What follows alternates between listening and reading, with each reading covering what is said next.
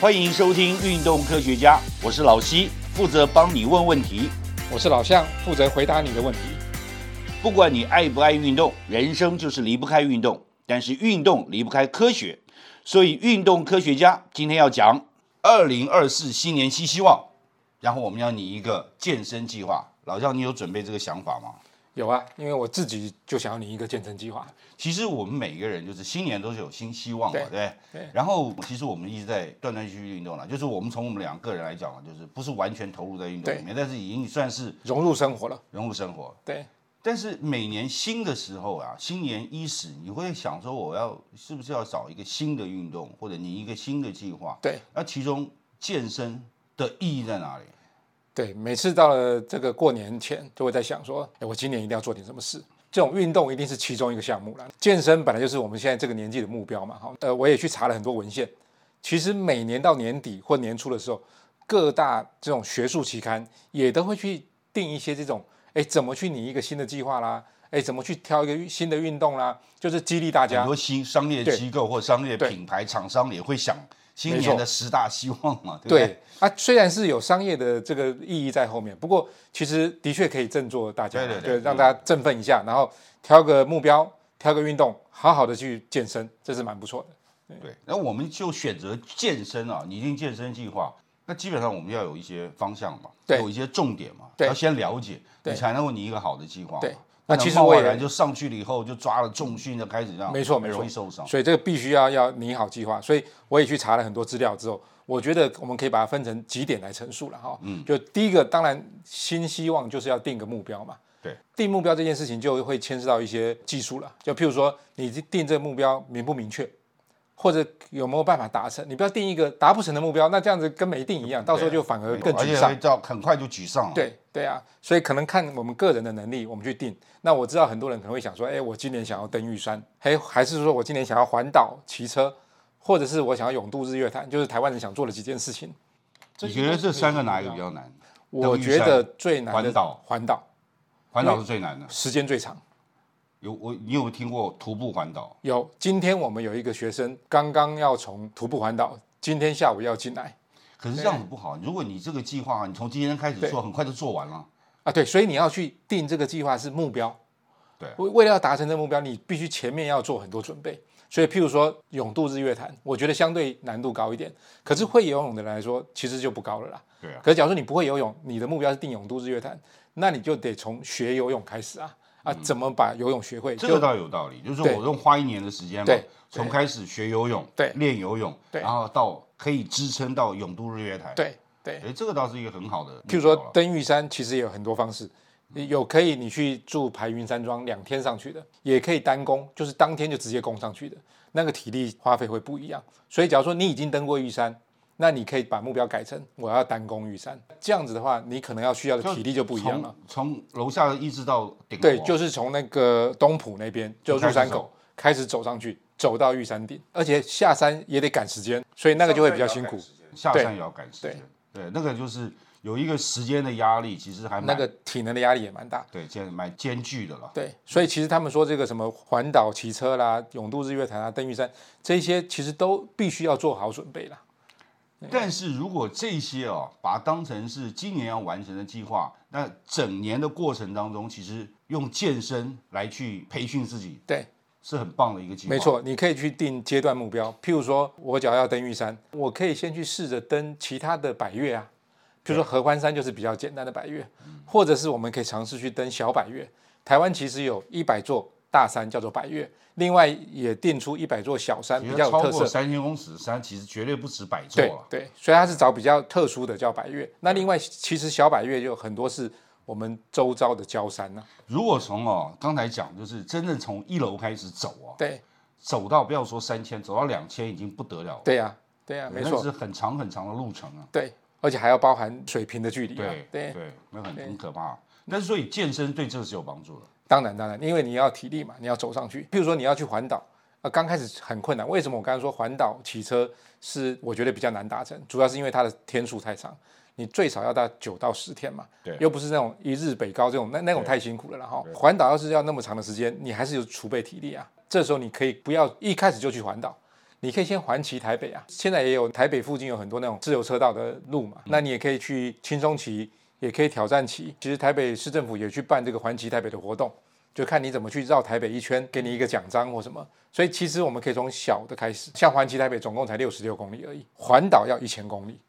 对啊，差很多所以所以环骑只要一天就够了，台北对啊，啊对啊，这样就可如以果循说序环渐骑进。包括你要上阳明山、下明阳哦明，那山不又行不一行样，对对不对？对，那个登山的骑又不一样。对，那就对啊差很多。定好目标之后，那过程要怎么去做，其实还蛮重要的。可是你要去达到这个目标，要怎么去正确的执行，其实这个是我觉得第二个很重要的事情，就是你必须要去有规划。譬如说，你的心肺要练，你的肌力要练，你的柔软度要练，这样子的话，你就比较能够去达到你所设定的目标。所以，通常我刚才讲的一些，像比如说登玉山啊、骑车啦、跑步啦。基本上心肺很重要，心肺大家比较常会去训练嘛，你只要平常有在快走啦，或慢跑都会练到心肺，尤其到我们这个年纪，肌力会流失嘛，所以怎么去把肌力练起来，这个也非常重要，就必须要有专业的人来指导你练正确的做法，然后练对的肌力，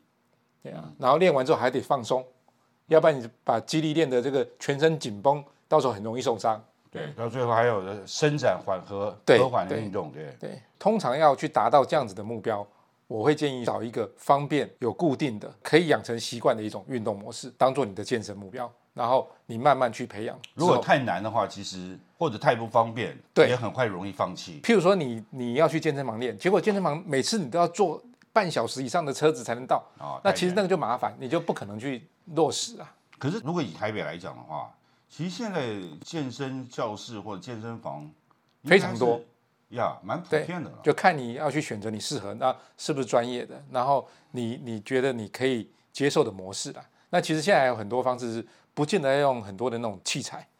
也不一定要到很专业的那种健身房。对，尤其我们上次有谈过，就对是因为疫情的期间呢哦对，在在家家里健身训练，对这是一个很好的方对向啊。你用一些简单的设备，譬如说弹力绳啊，对，啊、简单的这种小的哑铃啊，或者是说你可以用自己的自身的体重对，去徒做手训训练练，。对，对，都可以达成。没错对，对啊，所以你刚刚讲就是肌力、心肺，再加上柔软柔软度对其实基本上是所有运动的三个基础啊。对，尤其到我们这种年纪啊，这个非常重嗯要。接着我们就要考虑说你的时间你怎么安排的，因为你既然定了计哦划，这是很难的一个问对题，。因为通常我们大家都知道，定完计划之后，通常都是因为啊，又又很忙啦，然后又有很多嗯实事情，行最主要的障碍对，就对是不能够贯彻，找不到时你间。找不到时间，大家都说太忙，所以我会建议说，你应该要去找每一周要两个时间是必须要做运动的，而且这个是不可妥排协除的，万难，所有的事情碰到这两个都得避开，这样子你就有可能实施。自动回避，对啊，假如说你你把运可是动这个很难做得到啊。对，所以你一定要先设定啊。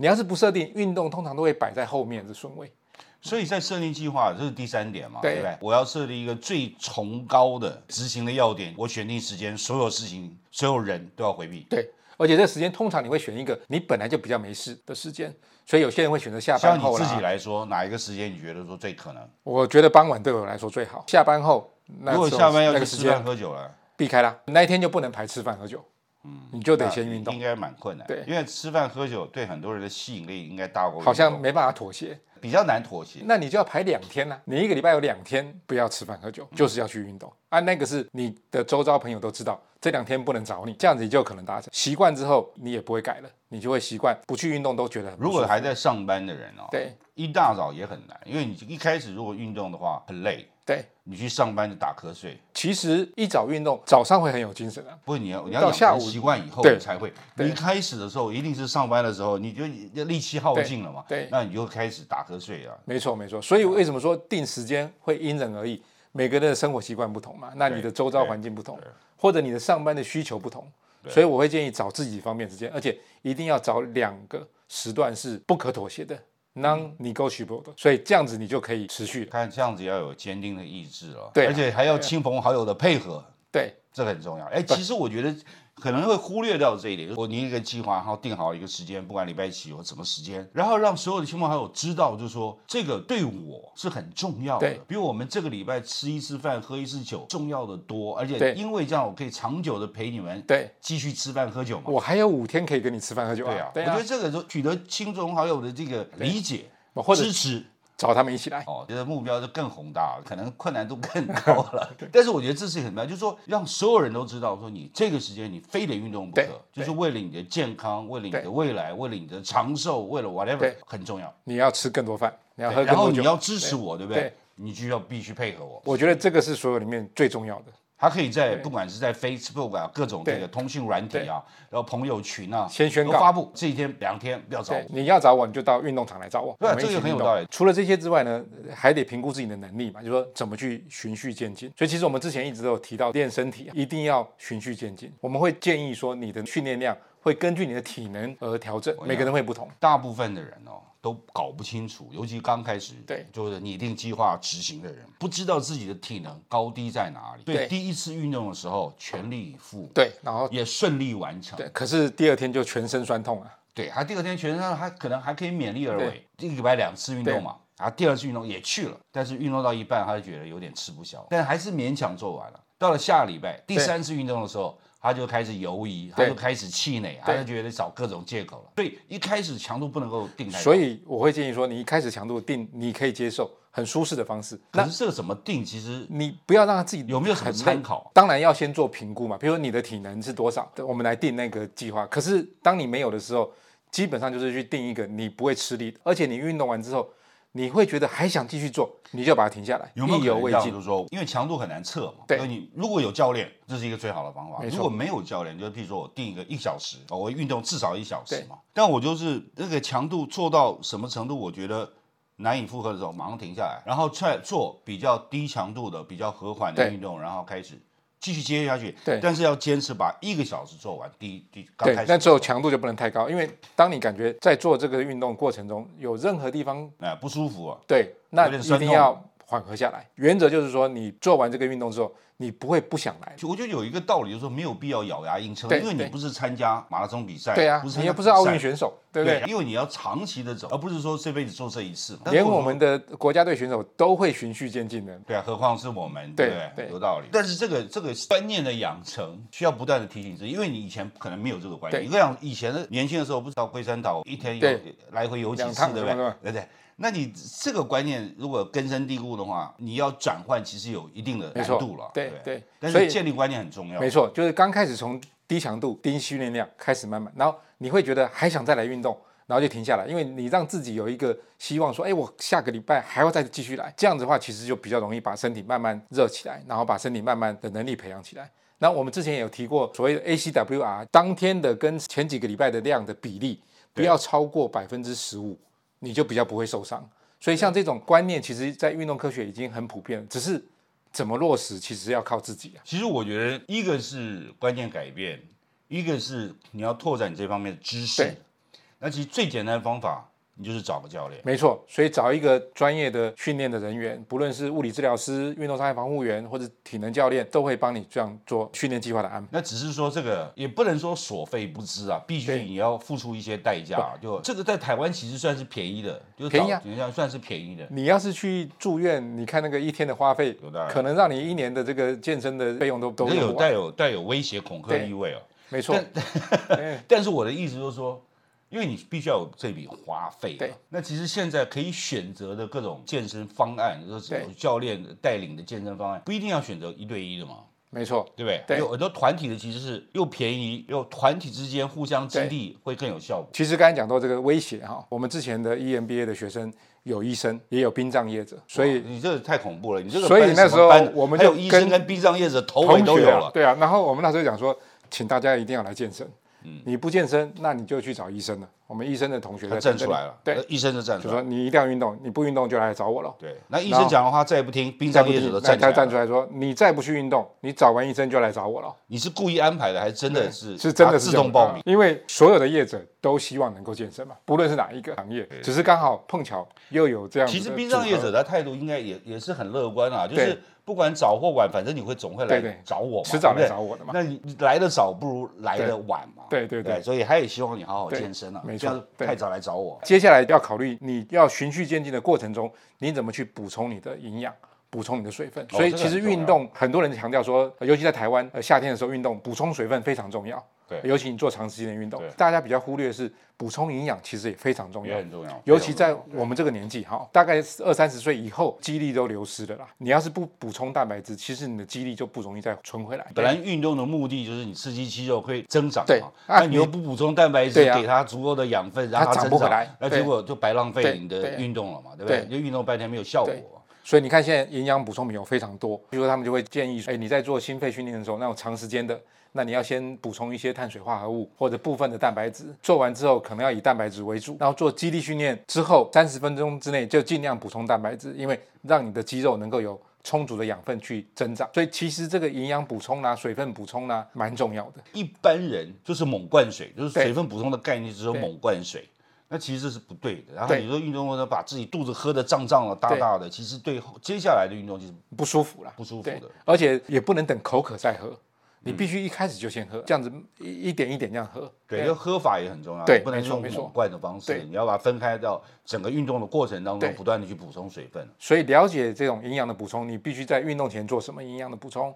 运动中，假如是你是长时间运动的话，或者是运动后，那甚至于在睡前、平常的生活，你的营养应该要怎么补充？我觉得这个都蛮重要。大家具备这些一般的这种知识之后，其实你把它用在我们的整年的计划里面，其实会对我们的那个呃进步很有帮助。我想这个很容易被忽略了，尤其现在有很多各种不同的营养观念啊，对尤其说啊，你要少吃肉，然后少吃碳水化合物，但其实营养补充这两个是最重要的部分啊。对啊，不对啊，尤其健身就是训练的过程当中和结尾，就刚刚提到对这很重要。但是对如果说哦，我都不吃淡水啊、哦，我都不吃这个蛋白质，我我所以一定要均衡嘛。它会在呃运动前、运动中或运动后，或者是晚上之前、睡觉前，都有一些建议的方式。好，希望今天运动科学家能帮到你。若有不明之处或错过的要点，请再听一次。也欢迎上运动科学网查询或者提出你的疑问和意见。在这里，老西跟老向祝你运动快乐，科学聪明，天下太平。拜拜拜拜